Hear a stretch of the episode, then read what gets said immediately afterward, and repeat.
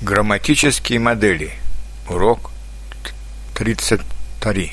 Этот человек. В разговорной речи мы часто используем указательное местоимение «этот», «это», «это», «эти». Посмотрите на модель склонения этого местоимения в мужском роде. Именительный падеж – этот человек. Родительный – этого человека.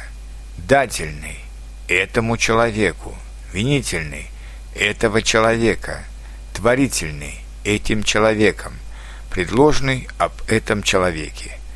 Почитайте примеры с этим указательным местоимением. Мне нравится этот дом.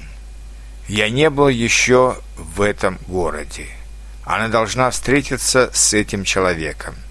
Что вы думаете об этом человеке? У этого компьютера большой объем памяти – я хочу пойти к этому новому врачу.